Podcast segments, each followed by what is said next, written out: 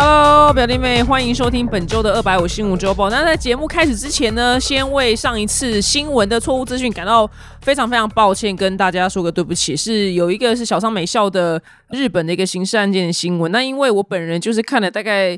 可能有超过五百个，我觉得应该是绝对绝对超过五百个，就是 YouTube 上面的刑事案件的影片，所以我本身就记忆已经错置了。我把小仓美校的那个案件呢，然后跟另外一个很类似的案件，就是都在山里面走丢的案件搞混了，所以小仓美校不是去拔笋子，他是去露营。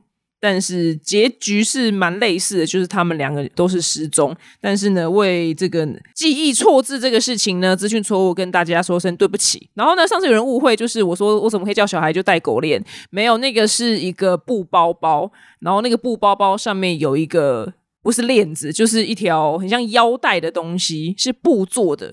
然后从包包的背后伸出来，然后让家长可以牵着。这样十几年前我在美国的时候。我在游乐园里面，基本上每个小孩跟家长，大部分正九成都有这个东西，就超级方便，不会走丢。绝对不是说用狗链，然后链在小孩子的脖子上，就是这么的荒唐哦。它是一个像腰带东西，然后是从包包的背后伸出来。所以呢，骂我的人，希望你可以去看看这个世界，然后了解一下这个世界其实有很多台湾没有的东西。OK。好，那那个如果新闻哪边有错的话呢，就是留言的话，欢迎就是直接讲说哪里有错，因为你说有错误，可能会不知道我们哪里错，因为我们也都是从就是各大网站找来的。那其实根据后来常年就这样观察新闻，发现哎，其实很多就是新闻它本身是错的，那可能 A 网站是错的，然后 B 网站是对的，C 网站是对的，但可能刚好。呃，我看到 A 跟 D 网站是错的，所以就是我们也会收集到错误的新闻，但是就麻烦各位直接跟我们讲哪边错，那我们一定修正，一定道歉。但是小三美校呢，这不是新闻错，是我个人就是 脑袋烂，OK，个人就这看太多刑事案件，这已经把很多案件都错字了，真是 I'm sorry。好了，再麻烦各位喽，谢谢你们。那首先第一则新闻呢，就是我个人觉得非常非常的棒，就是因为现在疫情嘛，所以很多人不能出国旅游，或者很多人不能出去旅游，像目前。我们也是不能出国，但是呢，就是哇，我觉得这个服务超级棒。有一个新的服务呢，在大陆非常的受欢迎，叫做云旅游，就是云端的旅游的概念。那比如说，你可以躺在你房间里面，就看就是旅游的呃网红啊，然后就是他的 YouTube 啊，然后或者是像我老妈，我老妈超爱看大陆的那种旅游的 YouTube 频道，然后他就说啊。我跟你讲，你看我现在我没有去大陆，但是哈，大陆很多地方都玩遍啦。对，我就觉得我妈好像在房间里面过得蛮开心的。那像很多博物馆呢，非常的聪明，因为大家可能不方便去博物馆参观，所以他把博物馆就是 AR 化，他把他的展区就放到那个线上，所以你可以直接去他的官网，或是他的一个特殊的一个线上的展区，你可以进去，然后这样子转啊转，就很像你走在那个博物馆里面。那我曾经也有看过一个国外一个知名的博物馆，我就这样进去看的话。就真的觉得哇，真的是蛮爽的。我就因为我个人就是很痛恨走路，所以博物馆常常走一走，我就觉得 come on，是不是可以喝一下下午茶啦？就是我那个续航力很短，因为你知道我这个人没什么文化，但是躺在床上、躺在房间看，我我反而可以看蛮久的，就很很适合我这种国际大懒猪，想要沾点文化气息，但其实没有文化气息，你知道超适合我的。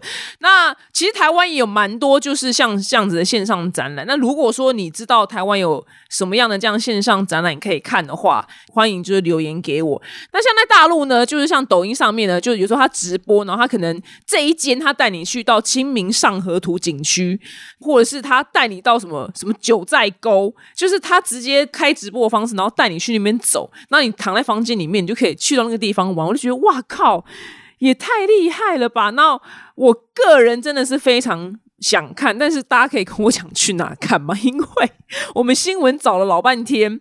都找不到到底去哪里看，然后也找不到北京故宫博物院的那个云旅游的展间在哪里。就是欢迎大家跟我们讲，因为我们找了半天，就是不知道怎么找。而且我进北京故宫的那个网页转蛮久的，不知道是不是因为跨海了，反正就。他是说他有那个线上展区，但是我在他官网是没有看到，所以拜托大家，如果谁知道去哪边看的话，就也可以跟我们分享，就是到底要去哪边参加，就是云旅游。那除了大陆之外，如果欧洲哪边有很棒的云旅游的那种 tour 呢，就是大家也可以就跟我们分享这样子，因为我们现在不知道什么时候可以出国，就遥遥无期啊。想说那你知道可以这样子的话，就哦，好像真的很有感觉。那目前现在市场呢，就是自然景观呢是。最多人最感兴趣的云旅游的目的地，然后甚至就是在大陆呢，他就是还有直播叫什么呢？看流星雨。我说哇靠！太有才华了吧，真的很浪漫呢。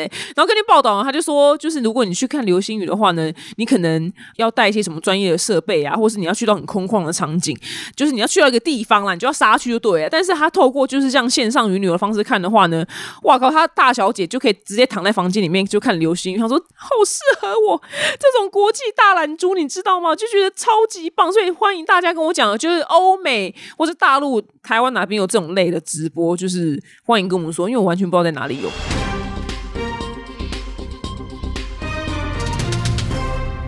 那再第二则新闻呢？讲到就是你知道有点又要叹气的，就是在 COVID nineteen 还没有结束呢，但是就有一个新的病毒来，但是大家也不用先恐慌啦，因为它不会死。那就是五月初以来呢，就是北美呢跟欧洲大陆呢，就是陆续出现这个猴痘的病例。猴痘呢，就是顾名思义，它这原本就从猴子来，然后它到人类身上呢，就会很像水痘一样，就是很多个痘子在你身上。其实原本是在非洲流行，那是从一九七零年以来已经有出现过了，大概就是一些什么科麦隆啊，然后。后刚果啊，然后象牙海岸呐，什么奈及利亚呀，这几个国家，什么什么狮子山，什么那种非洲国家，我讲上述国家都是你知道有共同特征是什么吗？就是他们的男性老二都很大。不是，是因为我今天就朋友又丢一个什么，就是你知道全世界老二排行的那个 排行的那个表，前五名都是这种非洲这种刚果啊，什么科麦隆这种，你知道吗？乌西马还有国家，然后台湾跟韩国跟就日本都就是很丢脸的名次，你知道吗？所以我我跟你讲，猴豆原本就是都生长在这些你知道老二很大的国家，我只能这样跟你讲这个结论。那这个呢，虽然已经被发现了四十几年了，但是这是第一次在这么多国家同时有这么多。的案例出现，因为以前都在非洲嘛，因为废话，因为它就是那边有猴子嘛。但因为我们平常比较少跟猴子接触，那只是现在发生的这些病例呢，是很多人他并没有去过非洲，但是他也得了。那我根据是一个报是说，这个是其实是有疫苗可以打，他要打的是天花的疫苗。天花就是已经也是消失，好像在。我们的世界蛮久了，但是因为这个猴痘呢，它虽然是发烧、肌肉痛，然后淋巴结肿大、冷啊、累啊，然后你身上会有一些就是很像水痘那些疹子，但是它不会致命啊，它大概一两个礼拜之后就会好，但重点就是会不舒服嘛，所以能不得当然就是尽量不要得，而且那个不知道那个痘子是不是跟水痘一样。发完之后会留下一个暗沉的小疤，所以基本上就是不要得，就是最好是不要得了。那目前是还算有控制住，但是呢，哎，我们还是要提高警觉性，就是大家还是说就要提高警觉。那怎么警觉呢？哎，其实哎，我也不知道，因为他也没写，就是这样，就是尽量不要跟猴子接触吗？他也没讲这样子。那拜登是说，目前是不用打疫苗来防止猴痘的扩散呐，那只是说。之前根据资料来讲说，如果你真的是要打的话，他打要打的是一个很冷门的疫苗，是天花。因为我目前也没有天花了，所以目前呢，希望这个猴痘可以赶快控制下来。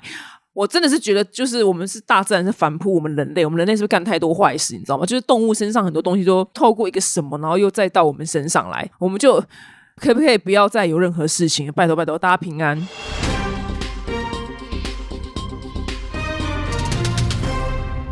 那再来第三则新闻呢，是美国加州众议院呢，今天呢，就是在我播报的录音的当下呢，是通过一个法案，它是允许家长为了就是社群媒体成瘾的孩子，你可以去告 Instagram、Facebook、TikTok 这些平台。那每一次违规的话呢，最高呢这些平台可以被罚就是二点五万美金。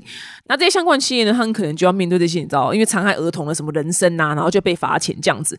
但是里面最值得。讨论地方，但是什么叫成瘾嘛？那他这边的法案定义的成瘾是说，你十八岁以下的儿童在身体、心理、情绪发展、物质上受到伤害，然后想要停止或减少时间在社群媒体上面，但是却欲罢不能的情况。我心里想说，这真的很难定义，你知道吗？因为我看到很多成人也有这样的状况，你知道吗？非常非常多的成人都有社群软体成瘾症，而且我跟你讲，像我周遭不要讲就是小孩，我周遭我觉得大部分的人现在在就是一群一群出来聊天的时候，然后他可能就边跟你聊天边滑 IG，就是他就是边在看东西，但是你不会觉得说没礼貌，因为他还是有在回话，可是你就觉得说，哎，到底是。就是是不是跟以前就不一样？因为以前大家可能聚在一起的时候可以好好专心聊天，可是现在真的没有办法了。那我我个人是开手机是因为我正在处理事情，但他们就是在滑 IG，就是很喜欢看 IG 的短片。我觉得我看 IG 短片一出来，那个更不得了，那更会成瘾，因为它这个 TikTok 化嘛，因为它那些东西的描述是经过他们科学的实际验证是。最能就是让人成瘾的描述，因为可能再长可能会失去耐心嘛。这个描述这样短短的刚好啊，我感觉刚好不用动脑啊。你连续看二十帧就变笨蛋，你知道吗？我感觉你那半小时一小时就是完全笨蛋。所以我在想说，是不是可以跟就是美国，因为你到美国就是我去那些素食店啊，或是餐厅，他们就是都会在食谱呃 menu 上面呢写这个东西几卡几卡。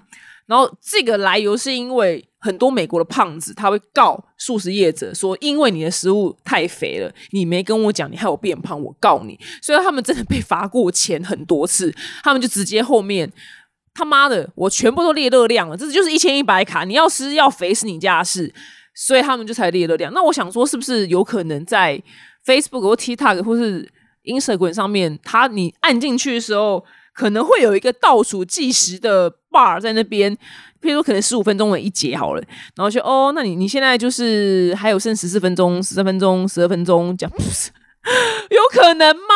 但好像对我来讲蛮有用的，因为我个人是真的有在看时间，在算算我就花摄影软体的时间，因为我不想要我那段时间完全变笨蛋，我想要花我那个时间去做更有意义的事情，所以这个不知道有没有可能。那那个成瘾这个事情呢，非常非常难定义。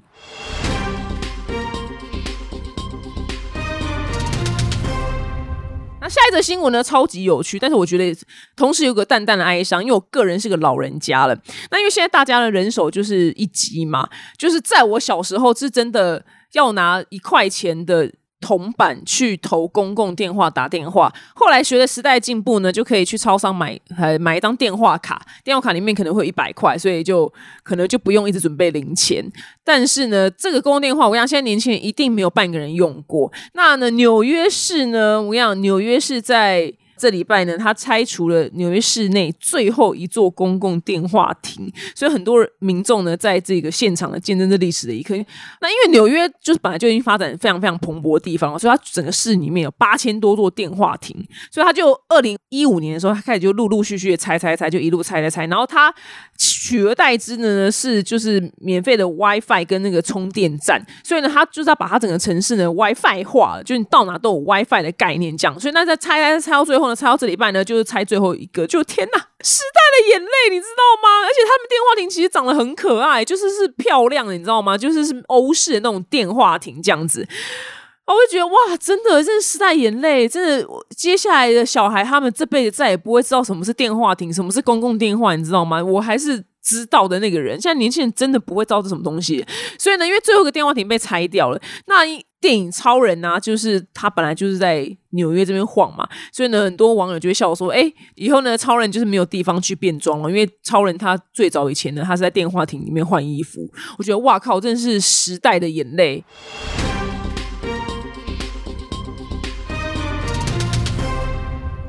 那再下一则新闻呢？怎么又来了？我跟你讲，今年还没过一半哦，美国就已经有二十七起路人的枪击案了。对，很荒唐的数字。这样，那在呃，我报新闻的这个当天呢，全美最大头条呢是德州的小学，然后闯进了一个青少年。那这个青少年呢，他是十八岁的。拉莫斯，然后他就进去扫射。那扫射呢？他造成了目前为止新闻最新的状况是二十二个人死掉，那包含了老师跟小孩这样子。这就是当然就是拜登出来，他就是说他再也受不了这样子的事情了。然后他说他他说 We must do something。那但是他所谓的 something 呢？他后面讲讲说，但是我能做的有限，因为美国的枪支法。背后所牵扯的利益非常非常的庞大，也不是他老兄一个人可以去撼动的，因为这已经是几十年来的事情了。所以他很生气的时候，we must do something，但是后面又说啊，但是我能做的有限。就看到新闻看到这边的时候，我也是滑倒，但我也感受到他的无奈。那因为这数字真的很荒唐嘛，一年还没过到一半就二十七起，在一一次进去扫车扫这么多人。那这一次呢，就是这个。荒唐！这个十八岁的那个凶险呢，他在出门之前呢，他先把他阿妈给干掉，然后再直奔那个学校去。这些人他根本不认识啊，就把这些小学生给杀死。那我个人是觉得非常非常。就是真的是非常的心痛。你想想看，你的小孩或者是你的家人，他只是去个超市，然后只是去上个学，然后就被一个根本不认识的人就这样扫射死，这真的是完全不知道该怎么活下去。我真的听了都很伤心。这样，那这个凶险呢，他现在就被起底嘛？那他就是怪人啊！他在社群媒体上面就泼过一些很奇怪的照片，他扮过女装，然后。呃，我觉得扮女装这件事不怪啦，是他整体行为配上他去枪杀别人这件事很怪。这样，然后他就是有同事跳出来说，他个性就是非常的沉默寡言，然后但是对女生非常的没有礼貌。当然都是一些负面的新闻。那只是美国，我不知道他是不是能在卖枪支的时候。有没有办法去评断一个人的心理状态？那当然是不太可能嘛，因为可能是疯子，他去买枪的时候就看起来一副很正常的样子，这样。因为目前这几个就是扫射别人，都是内心状态非常的疯狂，所以他们才会拿枪去公共场合扫射别人。那目前他们美国要怎么做呢？我基本上也不知道。我觉得拜登也不知道，因为你没有办法去控制神经病去买枪，因为本来就是合法化的。那再来还有另外一条更荒唐的，就是一个小学生，七岁小学生，他不知道为什么他老兄就带枪去上学，然后结果他那个枪就是走火，然后射到他一个跟他一样。年纪小的同学，但好险是没有大碍，但就是受伤嘛。那如果是妈妈，当然听到之后，小孩今天去上学，然后被射了一枪，但没死，妈妈应该也是会非常的难过。所以这个枪这件事情，在美国就是太无法解释，就是世界上应该只有美国可以合法拿枪吧，其他国家应该都不行吧？这东西真的离我们非常的遥远哎。所以他这些这些新闻，我每次看到觉得哇，真的是不是一个国家人，是不是真的该要有枪呢？我觉得虽然我是无法撼动他们的法律，但是因为我。毕竟我男友是美国人，所以他有时候突然就是可能没接电话，我是真的开始会担心说，哎，他是不是老兄刚刚去超市窝骂的时候被人家射杀嘛？哎，我以前都不会想这些想东想西，是因为最近我想这半年二十七起，我看这新闻已经看到。想说，我跟你讲，今天朋友来跟我讲说，他真的绝对不会把小孩送去美国念书。他说，到底是为什么要送去美国念书，然后给人家就是枪毙？我说真的，因为以前大家都觉得把小孩送去美国念书是一个很了不起的事情，那现在真的完全不觉得。他们这几年的那个枪支的那个案件真的太多太多，说连我都开始担心我男友是不是在逛超市的时候被枪杀。那我也就是根据网络上的新闻呢，收集到有一篇就特别就是针对最近的枪击案哦。这个作者呢，他就是。归纳了出来，大规模的枪击案如果发生在你身上的话，大概要做怎么样的事情，然后去争取就是活命的可能性。然后呢，他说根据就美国国土安全部，就是什么 U.S. Department of the Homeland Security，那他都针对大规模枪击案件的制定，他有个应变的行动方针。他说，如果一个持枪歹徒在你附近的话呢，但是我觉得蛮笼统。他第一个是 run 逃，我想说不是废话吗？这样，那第二个呢是躲。然后第三个是 fight 是战，再来最后一个，他说当执法人员到场的时候该怎么做？当当执法人员到场的时候呢，就是双手放在空中举高这样子，因为怕执法人员可能误认为你是呃杀人犯这样子，所以呢就是双手先举高，表示你不是你不是这样，然后冷静这样。那前面的那些逃跟躲跟战，我觉得都是 废话。这新闻就我觉得不是这新闻啊，就是他的国家安全局讲的也没错，是也没错，但就很难嘛。就是躲在什么大型物体的后方，关闭手机的铃声，我觉得也可以装死啦，你就倒在地上装死好了，别人的血抹在自己身上，这样先躺着先装死。那至于站的部分呢，我很有感的原因是枪，我先不讲。就如果说是刀或者是棒球棍这一类，不是枪械的，是。手部去操作的东西的话，就大家每次看到这种东西都想要躲很远嘛。那其实学防身术的时候，在防身的世界里面，其实看到这种东西你不能躲远，因为你躲远的话，你看你想想看，我刀子挥下来，其实它利弊是你远的话，它利弊更远了，所以它更能使尽全力刺向你。那其实最安全的地方呢，是反而是离他越近的地方，因为他他没有办法挥到那个地方。但因为这个毕竟是专业的防身术，所以我没有办法跟你就是用语言细讲，这是真的是要去上课的。那我只是跟你说，如果他刀子跟棒球棍，其实最安全的地方是往他那边冲，你知道吗？往他手下面冲，大家都会要想要离他手很远，可是其实那是更危险的。所以那个是要往他那边冲。那我知道听起来很恐怖，因为连我在上就是以色列军用防身术的时候，在练习的时候，连我都会害怕，因为他的刀就在那，我还要往他那个手地方去挡去冲，其实是蛮恐怖的。而且是我的眼睛是要你不能一直盯着刀子，因为刀子的体积太小了，所以你他在挥的时候你也看不到，所以你要盯着他整只手臂，你才能比较能精准的去挡住他的手臂。那其实都蛮恐怖的，对，因为就是我们下一次就想要躲啊，但是他就是其实最安全的地方，你是要往他那个地方去冲，往他手去冲。那这枪的部分呢，我的老师本身就是也是露出一个无奈的微笑，就可能枪在防身世界里面也没什么好防的啦，你就就这样这样。那真的是为这几个儿童还有这个老师呢，感到非常非常的哀伤，希望他们就是 RIP，也没没办法多说什么。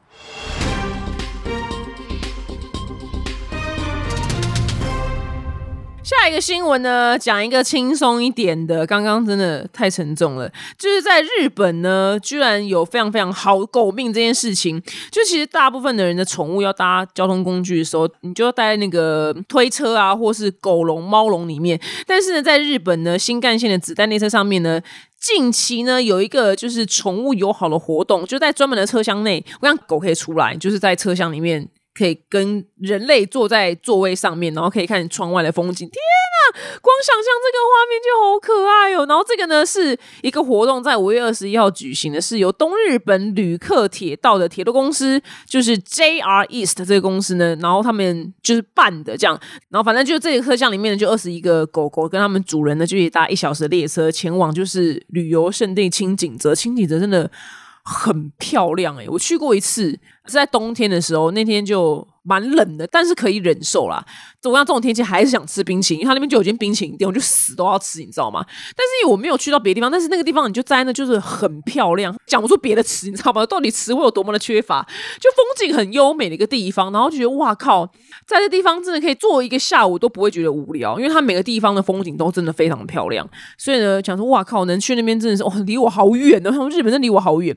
好，那这个列车呢，其实为了狗狗来呢，它也做一些准备啦，就是每个座位上面它有套一个塑胶因为毕竟不是每个狗都。不在室内大小便，很多狗还是会在大小便，所以呢，他还就套塑胶套。然后呢，工作人员呢，因为日本人真的非常爱干净，所以他在车厢里面放了四台空气清净机，不愧是就是电子产品大国。对，那就是如果狗狗们下车之后呢，他们也会清理它的毛发，然后用来就在就是平常就是没有带狗的客人这样子。那我觉得有一个非常非常有趣的统计是在日本呢，就是猫狗的这个宠物产业的总额。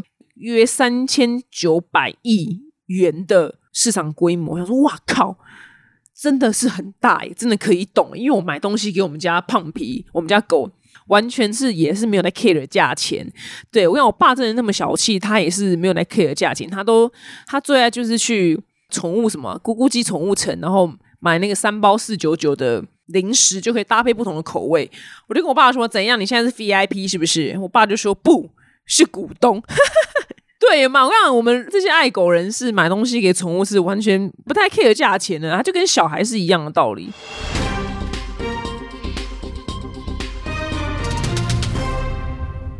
那下一则新闻呢？我看了蛮生气的，这我。很有感的一个新闻，就是呢，在爱尔兰呢建国以来，有一个服刑最久的一个罪犯呢，他叫做约翰肖，一个肖朗，我觉得蛮蛮适合他的名字。那他就是在牢里面待了半个世纪，然后最近呢，就是首度尝到自由的滋味。那他呢是一个连环杀手。那他在七年代的时候呢，他在。监狱里面的时候认识另外一个搭档，就是伊凡斯。他们两个呢，就是在狱中呢成为了 m a g i 就是你知道好拍档啊。这两个好拍档，众人混在一起呢，绝对没好事。他们呢在坐牢的时候呢，就策划就是要如何绑架、虐待跟强奸女性。那他们两个在一九七六年出狱之后呢，展开了一个叫做环游爱尔兰沙缪之旅的一个活动，不知道该怎么形容。就是他们打算每一个礼拜就残害一个女生。他们虽然在犯下两个。案件之后就被捕，但是还是有两个人，就是女人呐，就惨死在他们的手下。那我是没有去细查细节。目前我看的 YouTube 案件频道也，我目前是没有看到有人讲他们呐。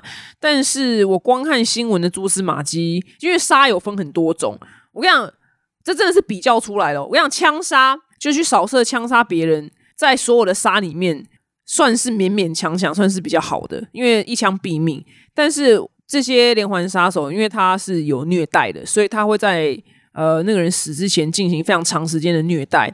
那那些虐待，我是大概看过几个细节，但不是很想讲，就是让你们就 PTSD，你知道？所以我的那个价值观已经崩毁，你知道吗？因为那个虐待细节我看太多，甚至还上网听过一个录音档，那个录音档有被放到网络上，就是某一个美国的连环变态杀人魔，然后他在他会绑来女生嘛，那那些女生就是是晕厥的，但是他被绑到床上，然后他醒来的时候，他是好像正在讲电影，你知道吗？就是他在。醒来的时候，他会放一卷呃录音带，就是在那个房间给他听，要跟他解释他接下来发生什么事情。那那个录音档非常的恐怖，然后那个录音档在 YouTube 上你也是听得到的。我还而且是英文原文，我还去听了，我刚听完整个就心灵受创这样。所以因为就是听过这些东西，看过这些细节，所以我会觉得说，在杀的那个世界里面，我想枪杀人还蛮好的，真的那个那个虐待的细节太恐怖了。我想我先我随便讲一个好了。他他那个录音档里面超级变态，他就说，他就跟那女生说，接下来的日子里面，你的肛门会受到非常非常多高强度的运动，我的狗也会参与，所以他他就是用一些奇怪，要让他的狗就是去强暴人，就是哦，我跟你讲，真的不得了，对。反正总而言之，我回到刚刚那个这两个王八蛋。那但是另外一个王八蛋在零八年的时候呢，反正就是零八年的时候呢，他就是昏迷，然后二零一二年呢死在一间医院。那那剩下这个王八蛋居然就活到就安养天年，你知道吗？然后呢，居然呢。居然他可以活这么久，活到就是可以假释的日子，你知道吗？所以他就是有这个临时释放的资格，他每年有两天可以自由行动。但是呢，他的政府当然考量到他对女性的就危害的危险性，就是一直都没有放行。然后，但是到今年不知道怎么搞，就哪个有高的法官就居然把他放出来，让他。就是尝到就是一个自由的滋味这样子，但是他在他可以在就是都柏林市中心游走，但是两个就是狱警呢会贴身的就监视他这样子，因为然后他就穿着西装，然后在咖啡厅啊，然后喝咖啡啊，然后因为他已经被关四十六年了嘛，所以他等于很像穿越时空，因为外面的世界已经跟四十六年前已经非常非常大的不一样了。哦，我觉得这真的是完全不无法理解，我不懂这样子的变态连续杀人魔要什么人权呐？我就我不懂哎，我真我真心诚意的不懂哎，就是各国都有这种王八蛋法官，然后在判的时候都判这种莫名其妙的轻，然后莫名其妙在乎人权，我我完全不懂。日本也是哎，日本也是莫名其妙哎。有一个案件呢，我之前我不知道我们说过，就是他老婆被开肠破肚，小孩拿出来，然后。他上法院那天出庭的时候，因为杀人魔被抓到了。他出庭的时候，他想要扛他老婆的遗照上法院，就是一种抗议。结果呢，法官说不行，你带这个你老婆的遗照来呢，会对嫌疑犯呢造成心理上的压力。我心里想说，到底是在 care 那些嫌疑犯的人生什么呀？我不懂哎，我我真心诚意的不懂，我是真的，我真的下重话。我跟你讲这些。这些人真的是太不可思议了！就有什么好 care 这些杀人魔的自由跟人权？那这些人就没有资格拥有人权啊！真的去全部去死，你知道吗？他们就是不可能被教化了。因为但这种一首歌就是 Lady Gaga 那首歌，就 Born This Way。有些人他天生就是 Born This Way，他 Born This 变态味，你知道吗？他就变态，他就是杀人魔，他没有办法被改变跟根治的。所以不要再以为就是有些人可以被可教化，好吗？没有这回事，没有。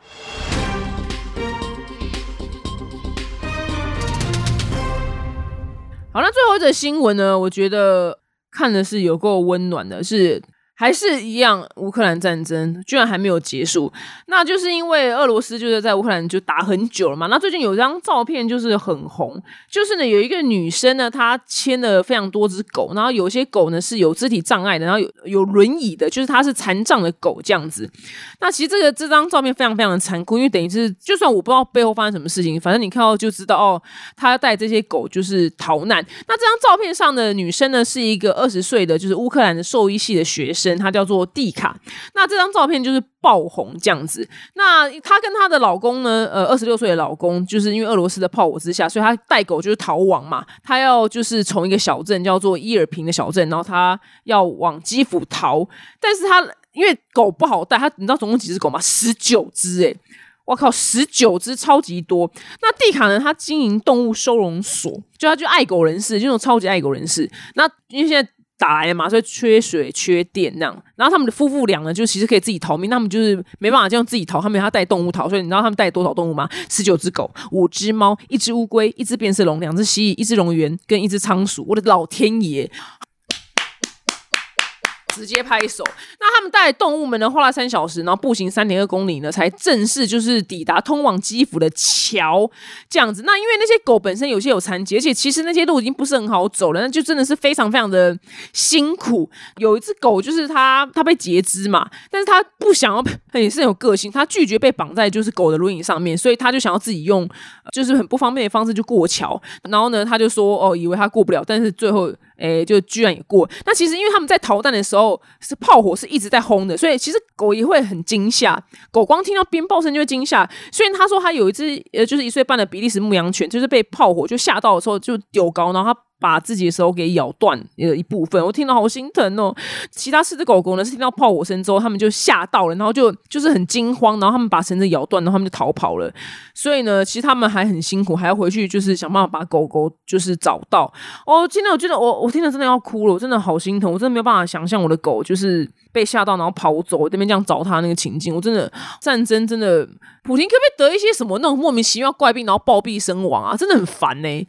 真的是可不可以？有没有什么一些这么莫名其妙病，赶快就是让他暴毙而死啊！真的是拜托，好不好？拜托，拜托哦！真受不了，真的是真的天煞孤星一个人。真听到这种新闻，真的都很难过。那他呢，就是因为有些狗就是已经乱跑了嘛，所以他要去找狗。那其实他们过去之后呢？那因为他狗粮带不够，所以他们又跑回去他原本的那个收容所的地方，就是扛狗粮。然后他说非常非常辛苦，是因为他们背了很重的狗粮。然后他们有找到一些就逃回家的狗啊，然后顺便把一些就邻居的狗也带去，就逃去基辅就安全的地方这样子。我就觉得哇靠，他真的是很伟大，因为他居然没有自己逃跑，然后把所有动物都带去，连连仓鼠都带。我觉得真的是很谢谢他，我真的希望。战争赶快结束，普京就是赶快暴毙而死。好了，以上呢就是本周的百五新闻周报，希望你们会喜欢。那我们下周见，拜拜。